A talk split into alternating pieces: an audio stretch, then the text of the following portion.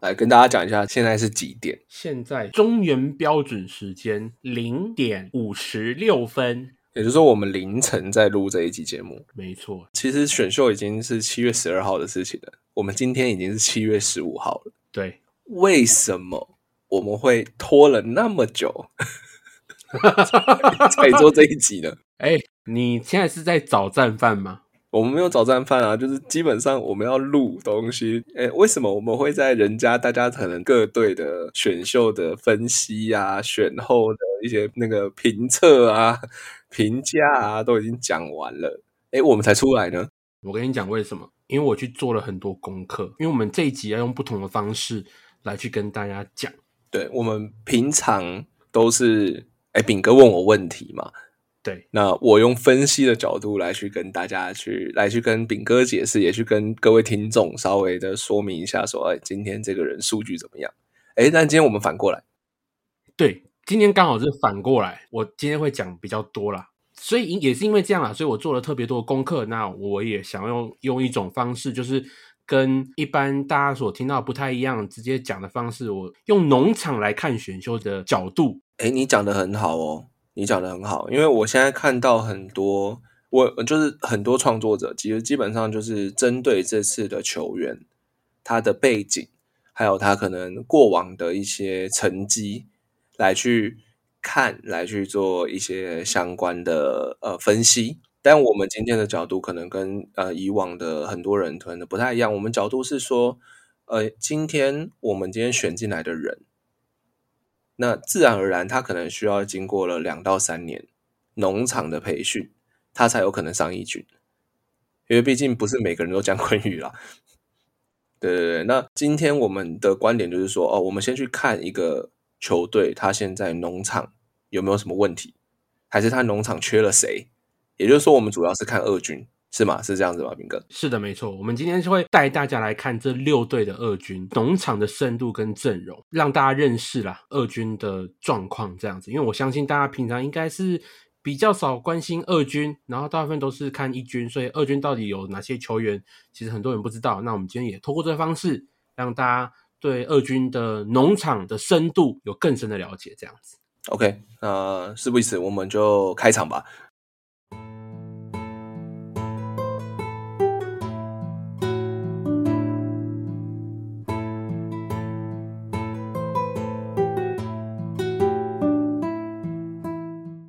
大家好，欢迎收听野球茶记节目，会用轻松方式带大家回顾中华职棒一周发生的大小事，看看棒球界的新闻，并且用一杯手摇饮的时间分析进球不错表现的球员。那就让我们一起来轻松喝茶听球吧。我是主持人炳哥，我是主持人阿俊。好，我们今天要做的就是用农场的角度来看这一次的选秀会。以台钢农场来讲，明年是要打一军的，所以台钢农场的人数一定要多，不管是投手、内野手、外野手跟捕手，它就是要多。我们先来看一下目前台钢的问题。第一个，它的先发投手可用人数太少，牛棚投手也不够多。也许会看说看着名单名单说说，哎，有二十个人啊，好像够用啊。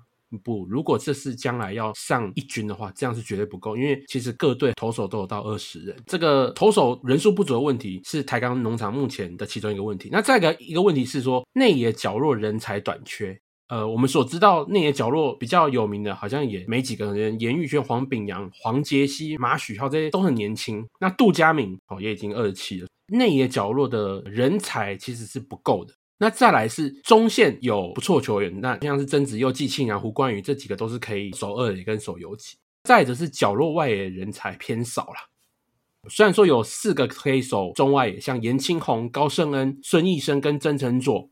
那今年打很好，叶宝弟还有之前从魏全龙选来的洪巴巴、洪伟汉哦，所以外人才看起来哎有八个啊，好像很多啊。哦，没有，你要想将来这次要去打一军比赛，这样绝对是阵容是不够的。那最后来看呢，捕手。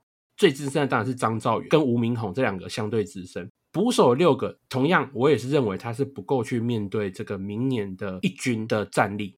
我想要补充一下，今年啦，如果以数据来看，是以数据来看，我觉得台钢还有一个问题，嗯哼，尤其是在他二军，今年其实二军老实讲，虽然大家都说二军养成养成养成，但是他们战绩其实也是蛮看重的，嗯，对，那呃，当然。二军农场强，当然战绩就好，数据就好。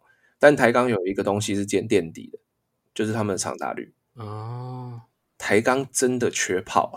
是，就是就算是在二军摆在这边，因为大家可能会觉得哦，台钢明年要上一军阵容了，那他的呃火力自然而然不可能差，没有他的火力很差。他基本上，我跟我用我用念就是怎样讲，我们在计算长打率的时候，有一个叫做纯长打率的数据，可以让大家去评估一个球队的呃长打的能力的指标，这样子。是最强的是谁？最强是富邦，啊，最强是富邦二军哦。富邦二军这个呃这个指标叫 ISO 啊，也就是专门评估长打纯长打的率，就是比率啊，这样子。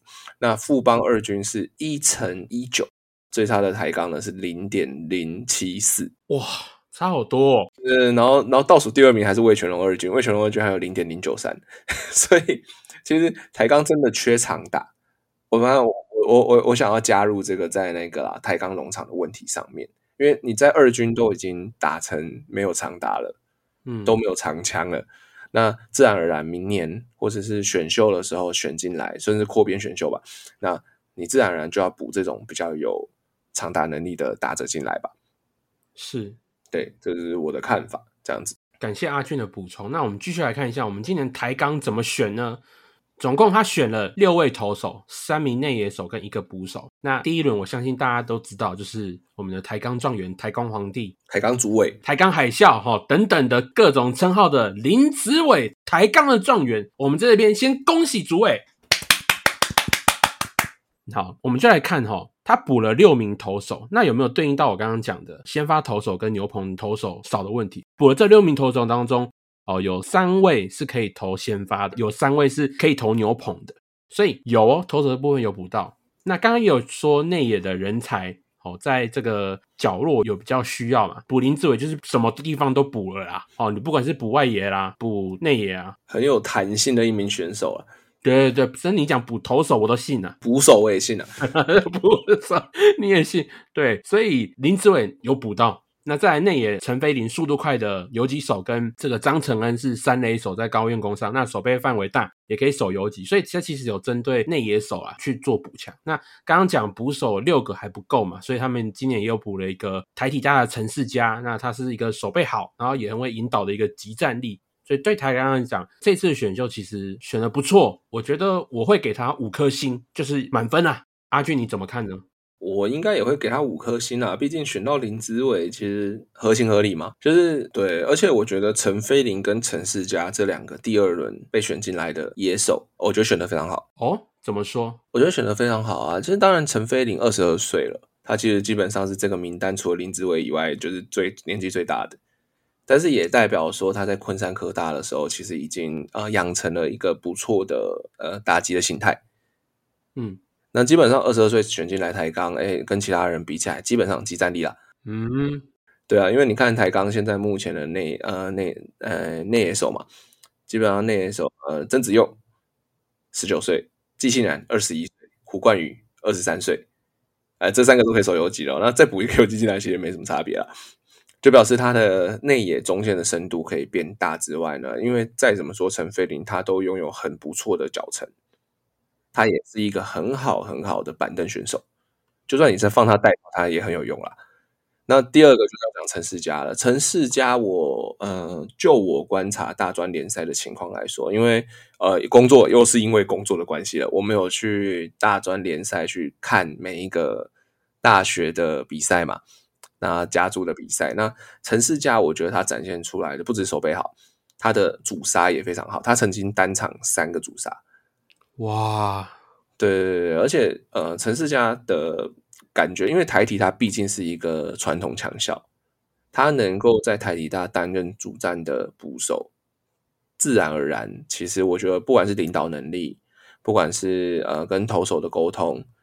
呃，不管是主杀能力，或者是他我们所谓的接捕的能力，他应该都是蛮顶尖的。是对对，所以我觉得台体大呃，这个陈世家选这个捕手，其实我觉得也选的非常非常好。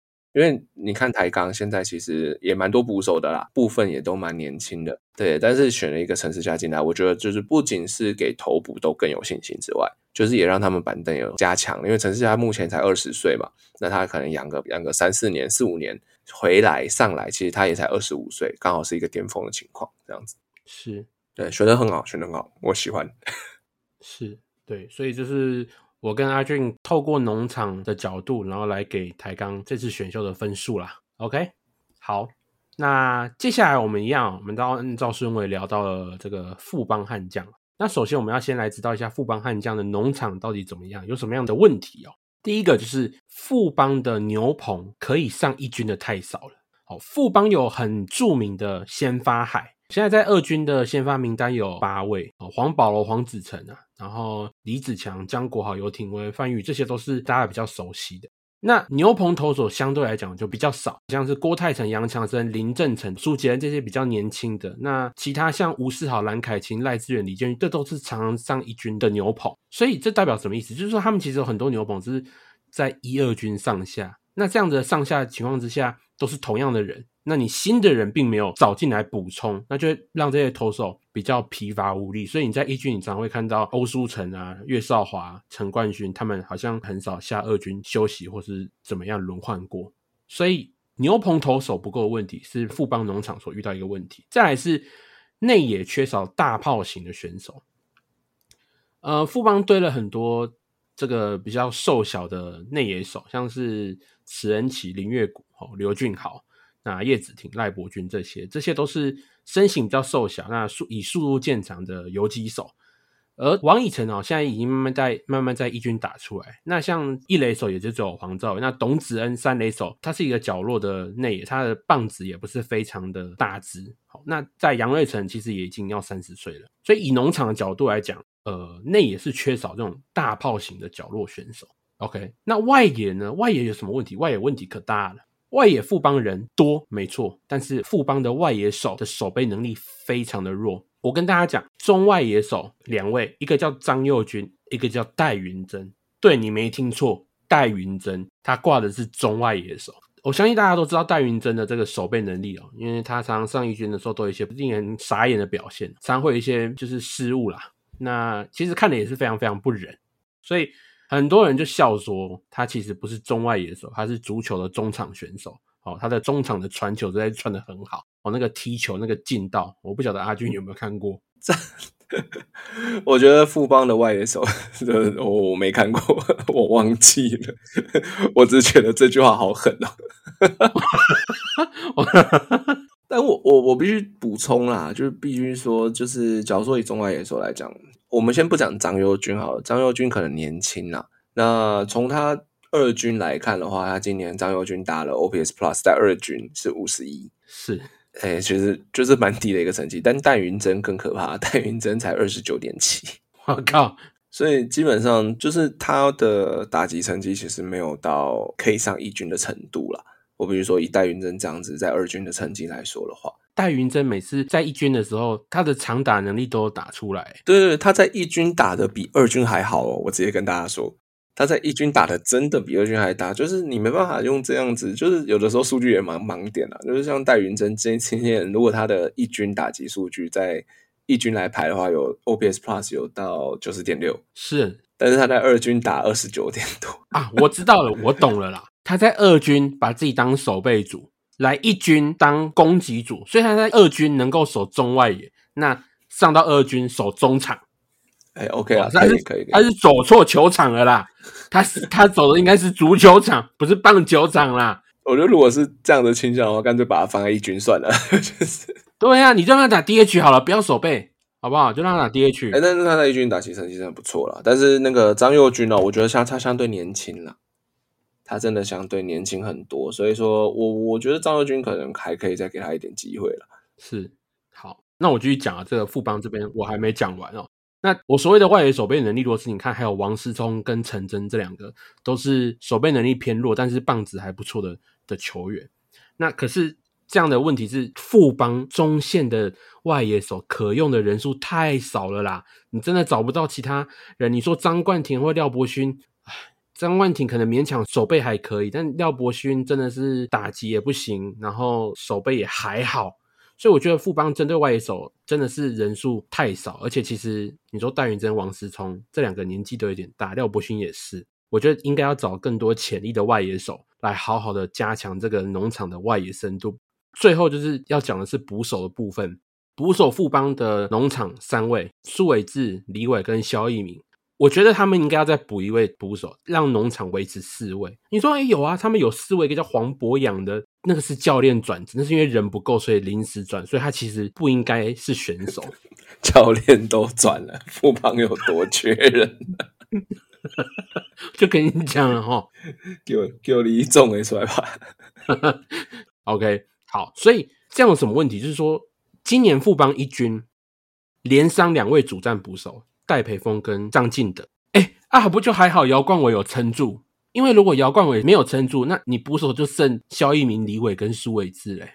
姚冠伟在一军的时候，那时候是几乎没有人可以替换的，捕手战力是很吃紧的，不是不够，就是吃紧，因为你难保张进德到底能够蹲多久。好，所以我觉得这是富邦农场问题。那我们就来看一下富邦今年是怎么样来选的。那富邦今年选秀选秀呢，是选了四名投手、三名内野手跟一名外野手。所以其实呃，这四名投手有两位是牛棚，那两位可以投先发。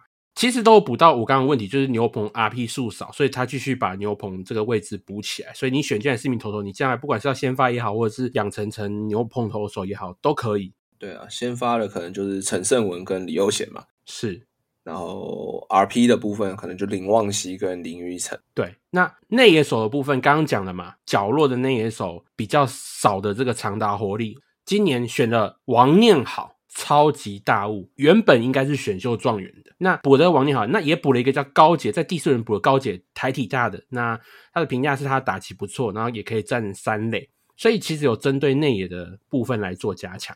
最后呢，外野只有补了一位，好，所以这这让人家觉得很可惜，就是说，哎，其实富邦外野人真的很缺嘛，像我刚刚讲，就是真的是很缺，就只补了一名外野手，那到底呃怎么不多补一些？那捕手部分也没有再多选。就是是觉得捕手太多吗？还是觉得教练其实够？教练可以拿来当捕手，或者叫高挺要出来再当捕手？我我是不晓得他们怎么没有选捕手。所以这个部分，我今年给富邦的选秀这个分数啊是偏低的哈，是只有两颗星。我不晓得阿俊你怎么看？那也同时想就是想要问一下说，哎，大家都说这个王念好补的很好，又或者是说大家都说，哎，富邦怎么没有挑林家伟来补这个外野洞啊？那我不晓得你是怎么看？我觉得挑王念好，主要是因为富邦富邦的打线啦，是富邦的打线啊，就是像我刚刚说的嘛，富邦其实老实说，今年嗯，我觉得富邦一直以来就是他，像你刚刚说，内野缺少型大炮的选手。对，那王念好，我说实在话，王念好应该是整个名单里面，我甚至我觉得除了林志伟之外了，所有人里面他打戏是最好的一个。嗯。那基本上打线很成熟啊！如果你有看王念好的比赛，你就可以知道说，他虽然他在北科复工，他在北克复工，他虽然虽然不是什么平镇高中是古堡家长，但是他其实已经被评价成为是高中生界当中这一届里面打击最好的角色。是，甚至我觉得可能，嗯，跟林家伟比起来，说不定我我也觉得王念好打击可能更胜一筹。哦，对，我也觉得，因为基本上王念好就是有。power 啊，他的 power 是很强的，他基本上就是基本上场场都全垒打，他已经连续两届都是预三杯最佳三垒手了。哇！但当然，大家当然大家应该会对三垒手这个角色，应该就是会觉得说，哦，他的打击应该就是要好，而他也不负众望，他他基本上打击都是基本上都是长打了，所以嗯，王念好选的我觉得合情合理，因为台康台康就是选林志伟了，把林志伟选掉，那副帮应该就要选王念好。因为你大家还记得吗？就是林志伟跟林家伟还没有投入选秀的时候，王念好应该是选秀状元了。没错，对啊，那副帮不选，当然不选更待何时？确实，对，尤其是第一轮啊，第一轮你可能也没办法很照着自己的队伍的配置来去选，而是选那个真的非常非常有潜力，甚至已经有集战力的人进来。嗯，就是讲最简单，就就是选最好的啦。对，选最好的啊，那当然就是林家伟跟王连豪当初在在在思考，在思考，在思考。我觉得啦，以富邦的感觉来说，他如果选了王连豪，基本上就是看中他的打击。嗯，对对对，然后那那基本上呃，你说我富邦二军缺外野手，他可能就觉得啊，没关系，先选王念好，打击难养。这倒是对于富邦来说，对，对于富邦来说，因为毕竟大家都会觉得说富邦的养成可能会出了一些问题，或者是他最近几年可能制服组，像是呃体能训练师等等之类的，他可能没有到非常的到位嘛。是对，那呃教练团，哎，今天说有异动，但我们不知道，但我们我们真的不知道。但情况就变成是说，富邦的情况就是，呃，他先选好的，反正好的进来，我不用太去养成他，他也可以赶快上一局。嗯哼，对对对，然后展现他的实力等等。这当然，我还是觉得应该要喂给我杨王念好更多的打席啦。是对对，这是我的看法。那你觉得是应该在二军位还是一军位？一定一开始，我我个人的，我个人对于养成这件事情，其实有很大的呃感觉，重视，对，很重视的感觉是，我觉得不应该那么快把他上拉上一军的战场。嗯哼，对，甚至连那种就是可能副帮可能呃上班季末了最后几场，我觉得都不应该这样子拉上去。嗯哼，第一，我觉得养成这件事情它是一个策略性的。尤其他要给二军去规划，而且二军基本上教练团就是要规划这件事情，而且养成不能看一年，要看两年，要看三年，要看四年。它是一个长期的、长期的养成，它呃，它关乎到很多层面了，像是营养、呃，重训、身体强化、基本能力的技术的展现，呃，技术的训练，然后甚至呃，实战的训练、实战的经验等等之类，这些都是要需要养成的的一些重点。所以我觉得，我我很看重，我很看重养成这一块，原因是因为我觉得要喂给他够多的打席，甚至我应该也确定，职棒球团应该都有固定的打席数，就是有一个目标的，就是说，哦，我今年或是两年之内，我要喂给他多少打席。假如说是野手来说了，我要喂给他多少打席，我要喂给他多少场的守备机会，嗯，我才能让他上一军。是，我觉得这个是一定要的。除非说今天一军真的缺很多人哦，就是突然之间像可能就是去年呃去年我们遭遇了 COVID nineteen 嘛，对，然后一大堆人中标，然后一大堆人没有球 没办法再继续打下去了，那当然二军去支援，我觉得这件事情就还 OK，嗯，但是我觉得如果说是一个十八岁十九岁高中，尤其是又是高中选秀，高中参与选秀然后选进来的球员。你不喂给他一两年的时间，你没办法看出他的价值在哪里。甚至如果你提前让他上一军的话，可能会造成他对于自己一些角色的不适应，因为一军的压力跟二军的压力是完全不一样。是我应着你这这样的一个观念，我觉得你讲的很好。是从王念好的状况，我们先来看王以诚。王以诚是二零二一年被选进来的，所以到现在也两年。那富邦其实对王以诚一直是对他有栽培，也对他有期望。大家也看到王以诚最近在一军出赛的那个长打能力，那个 power 真的感觉是真的有养出来。那是否能够继续养？我觉得以王以诚的状况，是时候可以让他在一军试试看。那我觉得也就是应到这个阿俊讲的，需要给他一点时间在二军做养成。所以王念好自己也讲，他说他希望三年内站稳一军。那我觉得那三年可能就是前两年在二军好好的吃 PA 哈练体能，那不管是重训也好，强化也好，那第三年好好的上一军，有机会的时候就卡住这个位置，把自己的实力表现出来。而且我再补充一点哦，就是球探其实有新闻指出，球探觉得王练好，其实在北科复工的训练是很扎实的观念，就是他不急，他不急于求成。嗯，他就是哦，我就是我我我练习的时候，我就是扎实的去做，对，然后开始呃，他在打击上面也从高二开始一直在费苦心在做这件事情嘛，是。对，所以我觉得，嗯，与其说他的技术能力特质，倒不如说是他的态度，可能也会让也会让大家觉得说，哦，我我除了林志伟之外，我应该要选他，对。对啊，因为毕竟球员自身的态度，要不要进步，要不要努力。这件事情其实非常重要，嗯，这也是球探报告一个很重要的考量点。没错。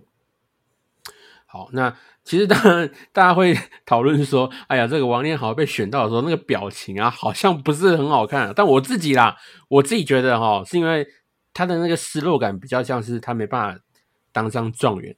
然后倒不是因为是不是进入副帮啦，这这我觉得就是大家虽然会一直笑说啊，因为是副帮选到啊，所以那个表情很臭啊。他甚至就是说哦，我很真很开心，真的很开心。那个表情完全看不出来是开心，我也不觉得他开心。哦的，这个阿俊你怎么看这件事？诶，我觉得比起王念好，林旺熙的林旺熙的那个脸是不是更臭？啊，对，林旺熙是是比较壮的那一个。对对对对对对，哦，那他那个后那个脸超级臭哎、我觉得林旺熙那脸比较臭。那个脸超级臭 的。王念好，我觉得还比较还好，就是说，因为王王念好应该自己有心理准备了，就是台钢如果选林志伟啊，那我就副帮了啊。对对对对，那对对对个那个林旺熙，我有看到，我告诉你说，我看到，我觉得那个是好像是富邦欠他好多钱。我觉得我在看林光熙那个表情，我就觉得哎意味深长，对我，我觉得我们这集应该要把那个那个图放在放在那个。我们应该不用做那个啦，我们不用做那个单集的介绍图卡，我们就直接放林光熙的脸上去。对对对对对对，好扯好扯。好，那呃，阿俊你怎么去评富邦这次选秀？嗯，我觉得啦，我个人觉得富邦其实选了不少人呢、因为基本上他是选了八个嘛，对，他选了选了八个，我觉得他身为一个第八轮跟着台钢一起第八轮都选完的，他其实自己也蛮担心自己农场的深度啊，是而且他基本上内野外也都有选啊，那就像可是到第七八第八轮，很明显就是在赌养的养不起来。对，那陈凯佑，我这个人是蛮看好的，因为陈凯佑，如果你仔细观察，像我们都会去 YouTube 去看一些陈凯佑的动作啊，就是看一些新秀的动作等等。陈凯佑这个，我觉得他的游击的手背有一点点像蒋坤宇，大家不知道有没有感觉到？就是大家如果去那个台湾 Baseball Notes TBN 的频道里面去看陈凯佑的手背，呃，游击的手背啊，那我会觉得他的手背的呃形态很像姜昆宇的原因，是因为他在接球的时候，他左手接到球，然后把球从手套里面移到右手的这个动作，其实非常非常流畅。哦而且他是早早就移到右手来了，所以他他基本上不太像是呃，可能有一些选手他可能是呃一直把球放在手套里面，然后最后一刻我们再丢出去，而是他已经先准备好直丢纸的那个动作，所以我觉得相对起来要看得很顺眼。然后另外就是我会觉得这个比较特殊，是因为这中指里面我看到最明显这样子去做这样的动作的人就是姜昆宇。是对，就是姜昆宇，所以嗯，陈凯佑我会觉得给他一个蛮好的评价啦，就是毕竟从日本回来，然后观念扎实，然后手臂挥动，就算是投球的时候手臂挥动也很干净利落。嗯当然，这个些都是我自己观察蛮主观的想法，有很难得听到我很主观吧？就是是 是是是，对对对对，所以但是第七、第八轮啊，就是毕竟已经落到第七、第八轮了。对，就要看说，就是呃，第一，我觉得有两个点要顾，第一个就是价码，嗯。陈凯又接不接受？嗯哼，哎，第七轮了，呃，毕竟我们也有遇过，就是也遇过第十二轮，然后不不不不选嘛，不不不签嘛，啊不签嘛，然后隔年再来嘛，隔年变第二轮嘛，对对啊，所以我觉得，我觉得第七、第八轮选的就这样，但我必须说，富邦没有选外野手这件事情，我觉得有点担心，因为就让我觉得说，哦，他们是不是又想要把那一手赶去外野？就是不是，也不是说外野那一手不能练外野，而是那一手转外野的例子，不是人人都是承接线，好吗？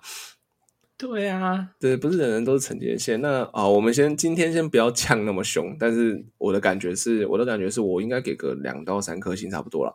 OK，然后那富邦的讲完，接下来我们就讲讲上半季冠军的统一。首先呢，我们还是先看一下统一式的农场的配置哦。那统一式的统农场的缺点哦，主要是可以先发人手不足，像是呃可以用就是林子威、江承彦，然后就没了。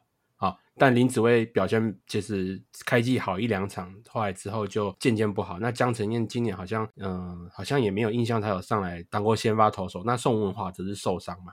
那唯一可以期待林兆恩，林兆恩他在二军表现应该不错，那可能随时都有机会被叫上来先发。不过因为为什么统一是农场，我们还没有看到问题，是因为统一的四羊头在一军的四羊头真的太杀了，我杀到说他们其实不需要动用到太多的本土选手当先发，那有胡志伟、古林瑞阳对统一师来讲就很够了。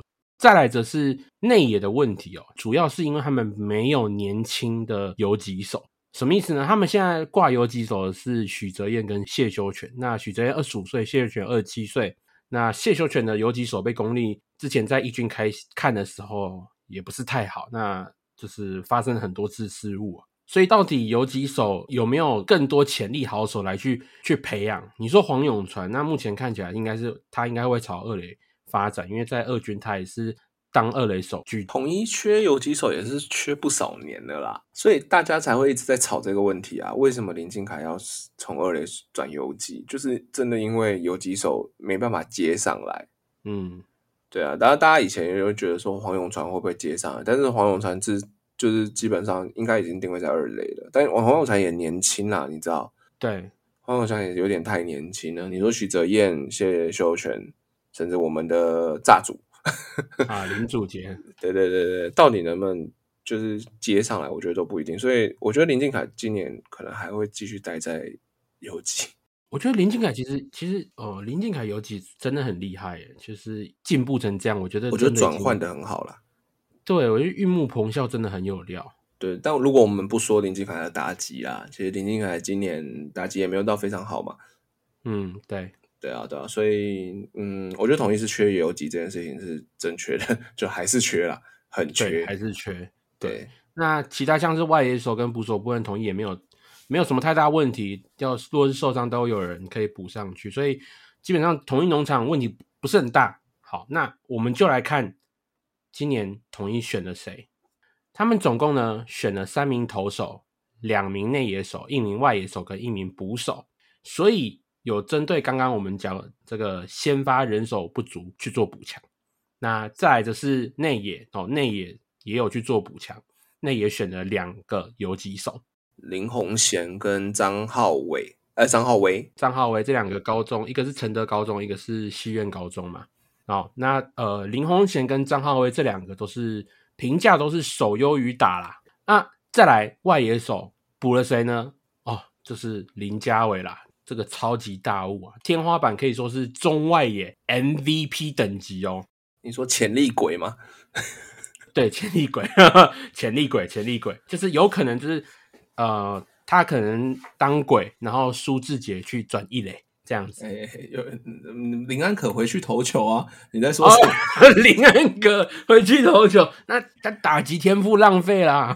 林安可 大谷翔平的大谷安可啊，啊，大谷安可哇，这个不过林林家伟这个选的真的很好，因为他现在十八岁嘛。那统一师的中外野手确实也是需要一些可以接班的人才啦。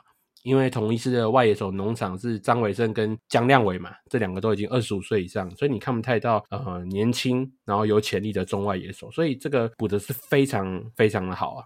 投手不过我们再来看哦，三个投手里面有两个投手是可以投先发，一个是新俊生，一个是周彦农。那郑浩的话呢，比较属于这个牛棚投手，这是来自台体大的郑浩，所以有没有补到？我觉得，我觉得有，那可能就是先发投手还是稍微少了一点。我觉得可以再选到第八轮，然后再补一个先先发类型的投手来养养看。这点呃没有做到，我觉得有点可惜。所以整体的评价呢，我是给同一次选秀接近满分的四颗星，这是我的看法。那阿俊不晓得你怎么看呢？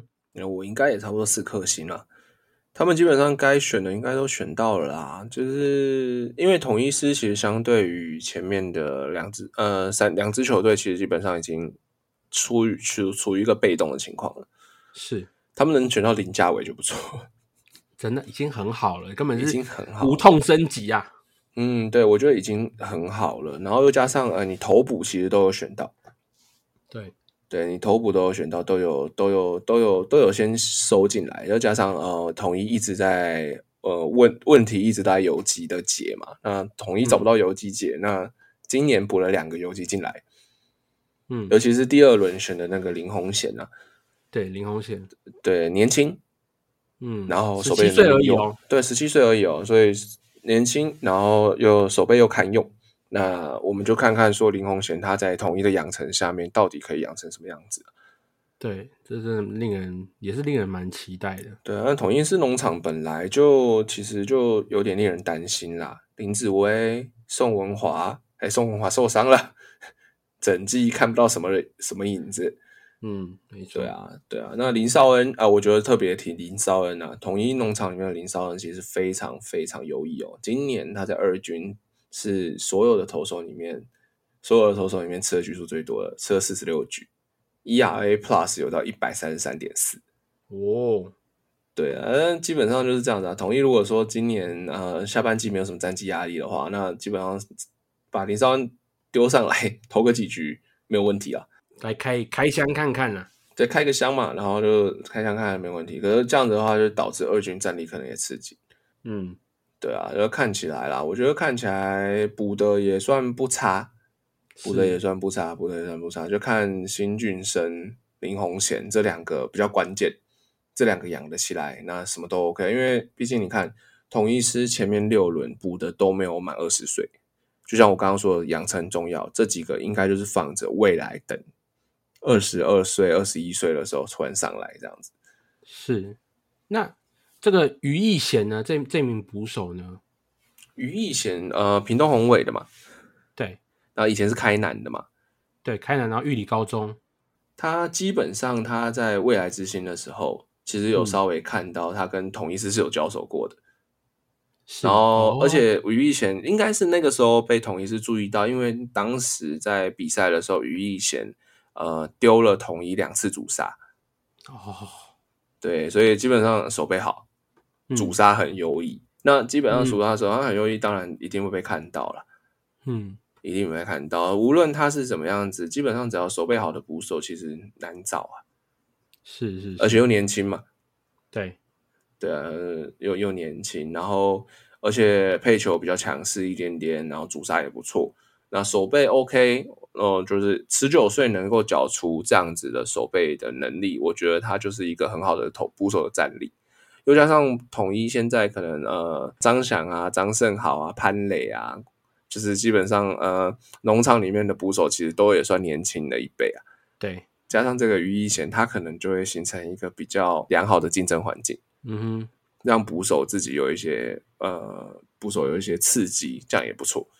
是，所以整体来讲，这个统一选秀算是选的不错。那那时候丙总在接受媒体访问的时候，他说选秀的时候考虑林家伟考量的是什么？你知道丙总说什么吗？说什么？因为他又高又帅。我觉得很 OK 很很有丙种的风格，很有丙总风格哦，这对个外野三帅哦，变四帅了，的非常好啊，对，讲的很好，真的是又高又帅。又高又帅，又高又帅，OK 了，OK，这个理由我接受。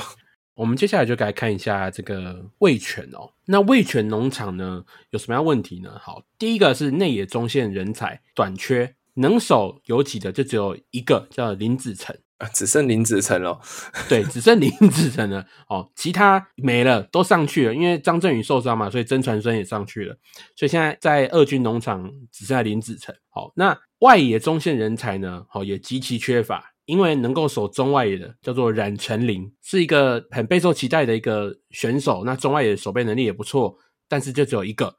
其他像是邱晨啊、董炳轩、张佑嘉，这都是角落外野。那年纪，董炳轩跟邱晨也稍稍微是年纪比较偏大一点点这样子，所以我觉得外野跟内野的中线人才是魏权现在所欠缺的。而且大家也知道，魏权一直以来有几手都有不够的问题嘛，对拿莫一样都要去有几手。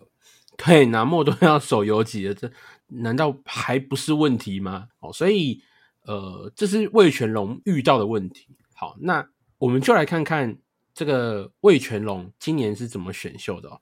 首先，他选了四名的投手跟两名的内野手。那这两名内野手呢，都是可以守游击的。啊，第一个是当然是刘俊伟，这个古堡家商的主战游击手。那他的特色是康泰好，但是手背不稳，不过有领袖气质这样子。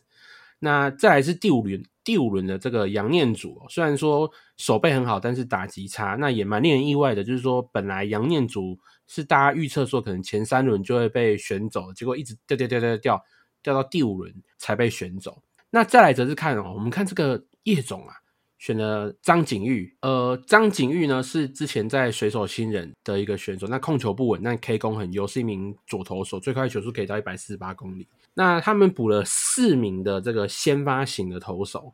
那回扣到刚刚我讲的问题啊，内野中线人才短缺，那外野中线人才极其缺乏，有没有补到外野？没有补到，一个也没有，反而投手超多。我跟大家稍微讲一下，魏全龙的投手哦，现在在农场的大概就有二十一个以上这么多，那他又选了四个进来，我真的觉得魏全之果然小叶很爱投手，真的很特别，就累积了一堆一堆投手，所以我觉得这也是为什么魏全龙呃上半季。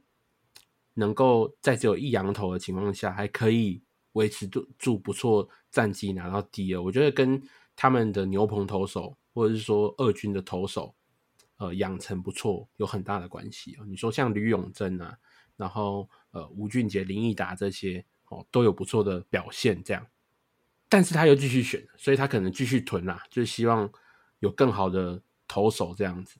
所以我觉得，嗯，魏权这次。呃，选择我会觉得他可能是在长吧，可能要等明年，是不是等明年选秀可能有外野多的人才，他们才愿意选，不然以以选秀方向，好，我我们讲的是以农场来看这个选秀的话，虽然选的人都不错，但是这种的方针呢，我只给到他三颗星。那不晓得阿俊这边怎么看呢？杨念祖怎么会掉到第五轮呢？对啊，很让人很让人意外。杨念祖也老实讲，他也他也拿过打击王啊，真的，嗯，他也拿过打击王啊。他其实到了高三了，但的确了，他第一支全垒打也是到了高三之后加强中训之后才打出来的。是，但既毕竟也是东体的主战游击手啊。是，杨念祖曾经拿过木联的打击奖第二名啊，打击奖第二名哦。对对对，所以他的康泰应该都不错，但是他的手背也是真的不错，因为他的运动能力很好。但是毕竟他掉到第五轮，我觉得他毕竟是一个选前大家都觉得大物，他所有球队都不选他，一定是可能会出了什么问题。嗯，可能是身体状况啊，或者是呃其他的因素，我们不确定。但是会大家一起觉得第五轮才要选他，那一定是有什么样子的隐情呐？我觉得。然后第六轮的林博佑，我觉得选的很好。嗯，对我觉得魏权的投手。尤其是养投手这个养成的计划是非常好的，所以平镇高中的林博佑其实在平镇高中也获得了蛮多出赛的机会。身为一个下钩型投手，我还蛮老实讲，我还蛮期待说他在叶总的手上会变成什么样子。嗯，那姚恩多其实不用想嘛，文化大学大物，基本上前三轮没什么问题。那张景玉哎合理啊，就是旅外嘛。回来，对对，那我觉得刘俊伟是可以去讲一讲的。那呃，刘俊伟因为 U 十八替他加分了不少，是对刘俊伟。其实我觉得刘俊伟在球探当中的评价应该是蛮好的。是，只要只要第一轮第四顺位被选上，第一轮顺位基本上他都是一个很有前景的呃内野手。是，那你说魏权有没有手？有没有为什么不选外野？嗯，可能也是今年外野手真的没什么人可以 选。对啊，就是主要是这样子啦。就但如果是要给星的话，我可能也会给个三到四颗星，应该跟你差不多。我可能会选个给个四四颗星吧，因为姚恩多是一个不错的选手，然后张景玉又是一个比较偏激战力的选手，然后刘俊伟是一个很有潜力的选手。嗯对啊，那杨念祖来试试看吧，就是再看看。对，真的我们只能静观其变啦。没错。好，那讲完了魏权哦，我们接下来讲的就是第五顺位的乐天了。呃，乐天的农场呢的问题哦，在于先发投手太少了。怎么说呢？二十一岁的林子威，他之前有上来，但后来很快被打爆就下去了。其实今年在一军的表现也不能说很好。那还有就是比较不稳的庄心燕，那加上范伯杰，还有刘家强，好，翁伟军，翁伟军他好像还没在一军有先发的初赛啊，这些都是二十五岁以下选手。再来就是上一次从富邦悍将交易过来的杨斌，好，二十七岁的杨斌，这就是乐天二军的农场的投手，所以先发人手人选是非常非常少。他除了先发人选少之外呢，他的牛棚投手也不够去支援乐天的一军。为什么这样讲？因为你看一军常常在烧牛棚嘛，乐天就是上半季到后面很长都是豪进一个人要 cover 两局以上，所以呃，你一直这样过度使用这样子的羊头，也就代表说，其实你的牛棚战力是非常令人担忧的，是让教练团不放心。所以我觉得他们可能需要针对这一块投手部分再去做补强。那再来是讲内野手部分，内野手中线人才很多啊，包括了马杰森，然后蓝正威、董顺杰，还有最近刚弃投重打的这个万昭清。可是他们人多，但是其实守备能力是堪忧的，就是你你不晓得他们到底有没有好的守备，因为乐天的一军在上半季的时候失误率是最高的，那也是发生最多次失误的。那再来部分则是说角落型的内野新秀、潜力新秀也缺乏，因为目前看到就只有一名一垒手陈家乐，十九岁陈家乐，剩下是杨敬豪二垒手跟杨家胜三垒手这样，所以其实潜力新秀的内野是不多的。那这个部分乐天可能要去好好做考量。好，那最后讲到外野了，外野的人数其实看起来呃没有到很多，但也没有说很少。可是潜力新秀一样是不够多。中外野手邱丹，还有黄靖尔，黄靖辉已经二十八岁，再是林耀年轻的林耀煌，中线就就这样，剩下就是张玉成跟蔡振宇。但蔡振宇其实主要上来不是守备嘛？你刚说张玉成吗？我没有，我我我说钟玉成，我说钟玉成，对对对，我现在在讲蔡振宇，对，蔡振宇是不是守备组的嘛？你知道蔡振宇什么组的吗？哎，那个什么组的？他是冲撞组的。不是吧？等一下，你你是说你那如果是这样看起来的话，应该也是美式足球的守备组啊？啊，美式足先把人家撞倒是不是？OK OK，哦，这个反正 Anyway，蔡振宇他其实天花板也不高啦，所以外野潜力新秀，我所谓潜力新秀是能够将来也许有机会上一军，然后有好的防守跟打击能力的，其实是不多的，所以这应该是目前他们农场哦所遇到一个问题。我们就来看一下他们这次是怎么选的。乐天选秀啊，他们今年选了四个投手、两名内野手跟一个外野手。那这个外野手呢，就是古堡的秋心，特色是速度快，contact 能力很好，天花板是未来的外野明星啊。再来则是这个投手，哎，我们刚刚讲他投手先发的很少嘛，那牛棚其实也不不够一军使用嘛，所以你看他补了谁？补了校长啊。啊，林华伟，哦，从校长手中把校长抢过来，十二轮翻身传奇，对，十二变到变到二啊，再进步十轮呢，超扯的，太厉害了，太厉害了。这个四名都是呃，有一名是是先发，其他都是牛棚为主的投手。那再来是一名内一名一垒手李勋杰跟二垒手杜宇峰啊，所以其实。哎，我觉得，我觉得他们确实有针对自己的不足的地方有去做加强，虽然说没有补到完全到位，那可能也许受限于就是刚刚所讲，今年外野人可能比较少，但是他因为前面刚好就有秋心嘛，就是这么好的外外野手，怎么能不拿下来呢？所以就先把它拿下来。所以针对这次这个乐天的选秀呢，我给他算是蛮不错的哦，也是四颗星。那不晓得阿俊怎么看呢？嗯，球星选的好，好，球星选的好。为什么魏权没有选球星？魏权选刘俊，嗯，我对我觉得魏权魏权如果选邱星的话，可能呃，嗯，对对对啊，就基本上因为两个都是古堡的啦，嗯，基本上就是就是古堡看谁要选谁而已。那宁华伟真的这一年来在台体大出赛之后，就是基本上就是当上了台体大的主力投手了，嗯，所以很合理，因为他去年其实表现的没有到非常的优异，那今年在春季联赛还有在大专杯上面，其实都表现还不错，所以林华伟升到二轮、三轮，觉得我觉得蛮合理的，比较是李勋杰吧，李勋杰他的定位到底要在哪里？像是他现在现在现在可能是一垒手，但是又有消息，感觉好像要把他赶去外野。啊！哎，把他赶去外野，要把他赶去外野，呃，不是啊，是练外野。那那练外野，不管是一垒还是外野，其实乐天都不少人嘞，是不少人啦。对，是不少，是会打的人，外野真的不多啊。对，或是他其实本人有说，他其实守过三垒啊，啊。想守感三垒是不是？对，去三垒其实也是一个他比较好的选择啦。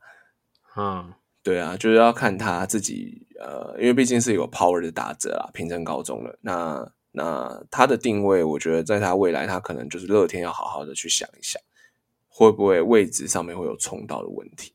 嗯哼，然后我给我应该给个三颗星，我觉得一般一般。对对对，OK，那这个因为乐天其实应该是说很多角落的选手都在老化嘛，就是包括你说陈俊秀，你说梁家荣，你说这个于德龙，甚至是林晨飞，最近也出了一点状况，所以其实他们在内野的人数确实啊，确实也是应该要做点补强。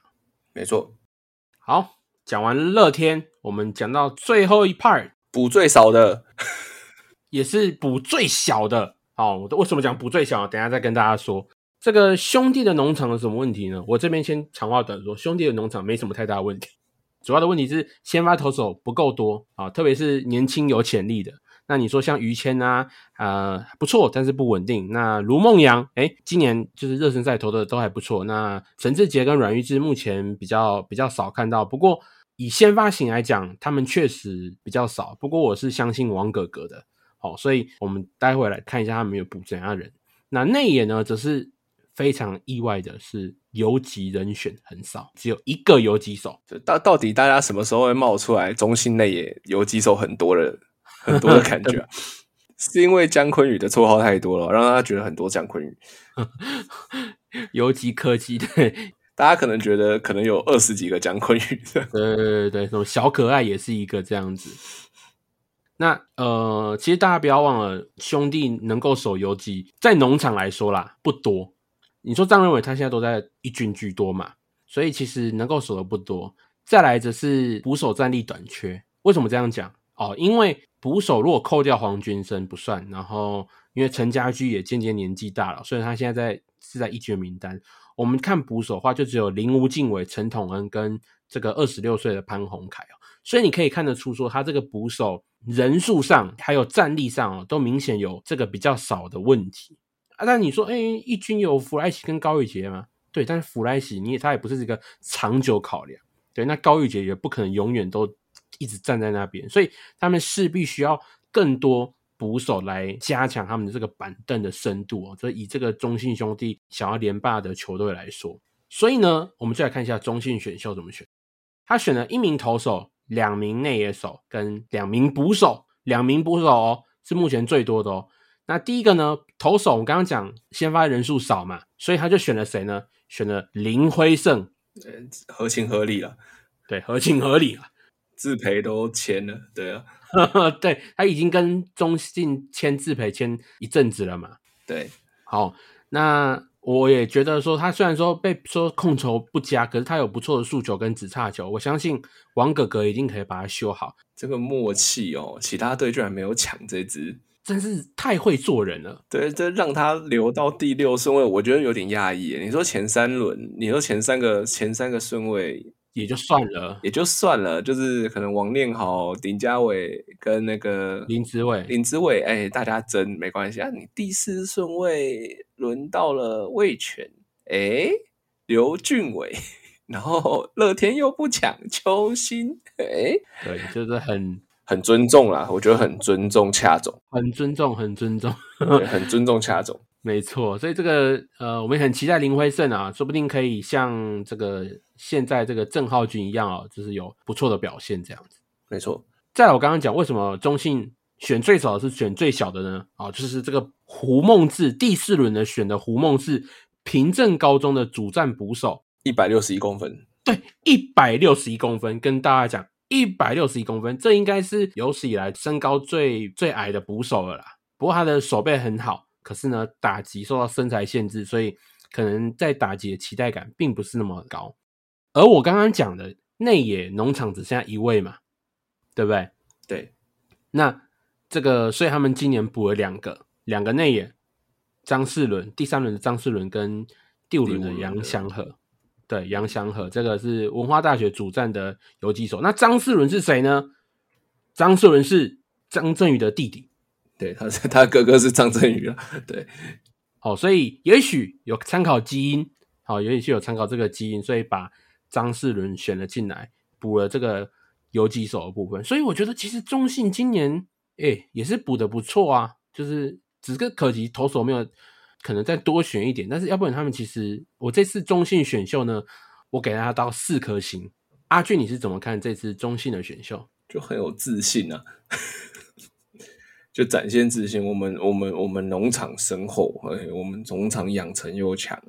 我选了一个林辉生过来，就算人家说他控球不好，我还是可以把他修到好。对啊，我就选了两个捕手，哦，一个胡梦志，手背优异，然后 pop time 简短，嗯，那选了一个许博伟，呃，power 不错，哎。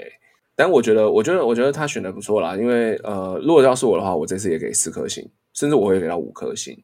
因为中信本来就，呃，他的二军的养成有目共睹，嗯，有军养成有目有目共睹。像呃，有一些有一些，就是基本上他的农场的深度是很厚的，所以他基本上选的是基本上是，然后他认为真的有潜力的选手，然后呃，还有就是当然符合一些队形啦。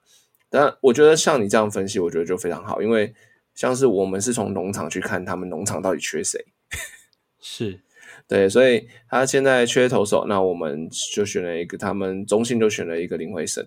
那选林辉胜，我觉得就是就是看王哥哥啊，就像你说的一样。那许博维他其实今年来说的话，基本上在国体大也站稳了，就是主战捕手的位置啦。哦，对，所以今年的经验可能也是让他从呃可能。可能也是让他从可能球探的呃眼眼光当中，就是往上多了几轮的一个很主要的原因，因为他今年其实二十二岁了，也不算年轻，也不算就是那种十八岁的高中头跟高中的选手，但是他在国体大今年是有呃蹲好蹲满的，所以经验来讲非常重要。然后至于杨祥和呢，杨祥和我觉得选的不错，因为杨祥和在文化大学的经验也是蛮多的。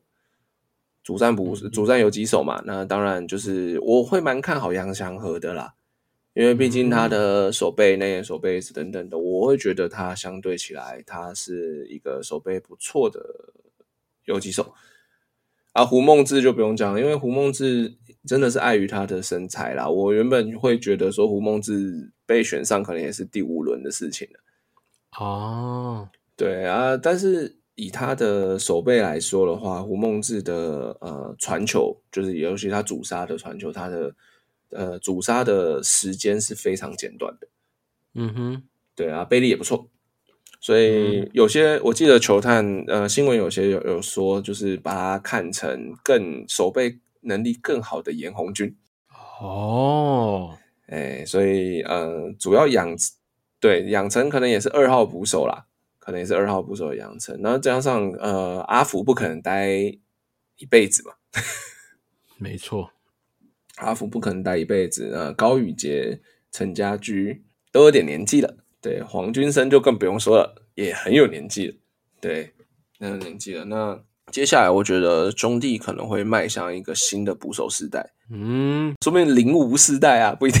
零五，零五，对，说明零五时代不一定嘛，就是所以，所以我觉得多准备个捕手，多准备几个捕手去刺激一下目前现在农场的深度，哎，我觉得是有道理，也也是蛮有自信的产线啦。就是基本上就是我选我该选的选手就好了，然后我就停下来了。第六、第七轮我就不选了，这样子。对，也代表中信农场是真的很雄厚。对，而且他们对于自己养成的想法，可是因为像你说，呃，王哥哥现在在一军，嗯，那他如如何能帮到二军的选手？我觉得这个就是他们可能内部教练团在呃在培养的时候需要有一个问题，因为大家别忘记，就是现在目前二军以前的教练团现在都往一军走了，对，然后现在呃二军的教练团基本上换一批新的了。那可不可以重现当时养成的一些特点？那我觉得这个是呃中信接下来又遇到了一个很大的难题。无论今天恰总在一军如何表现，王哥哥在一军怎么样表现，那二军跟一军总是差一个屏东到台中的距离，非常远的距离，非常远的距离，尤其屏东的太阳啊。那是这个问陈虎就知道了。没错，没错，没错。所以我觉得接下来可能就是中信考验自己农场无论是他农场本来就有很深厚的阵容的能力，那还是说他们教练团养成的能力，或者是他们球团自身有培养一些呃有建立一些养成的制度，这些都很重要。对，这些都是接下来兄弟选秀的关键啦。因为毕竟呃，你都那么展现那么多资讯，我就选五轮，我就选五个。明年我总是要二军总是要拿出一点成绩吧。没错，对啊，这就是我的看法。那当然，我我会给四颗星啊，自信。但是我同样少一颗星的原因，是因为就是给教练团一些小小的 warning 啊，一点，嗯嗯嗯，因为毕竟二军教以前的二军的教练团都已经不在了。是，那现在二军教练团，你们皮要绷紧一点了，对对对对，这样的感觉。对，要不然可能王哥哥又要回来二军。哦，那其实我那个时候觉得，说明祝总回二军也不一定不好。也是啊，也是，如果回得来的话啦，回得来的话，他们如果机票有寄到的话啦，通常在中间可能会突然不见，这可能卡在海关之类的。OK 啊，OK，哇，这个这是这个这次选秀啊，虽然说是选秀小年，但是因为在林子伟跟林家伟这个相继宣布加入选秀之后呢，哇，首轮变得非常非常的热门，好玩呢。对，变得好玩，但其实它还是选秀小年，大家不要忘记了。所以如果你们仔细去看的话，我们仔细去看的话，会发现，呃，这个今年的。外野手真的真的没几队有选呢，没有选的是正常。有些如果应该也有没有超过两个？我看应该是呃打个问号了，就是也许可能从自培里面找了。不过 anyway，这就是我们今天哦，我跟阿俊呢特别用不同的方式，用农场角度的方式来看这次各队的选秀。那以上呢就是这集节目的内容，感谢您的收听，那我们下次再会喽，拜拜，拜拜。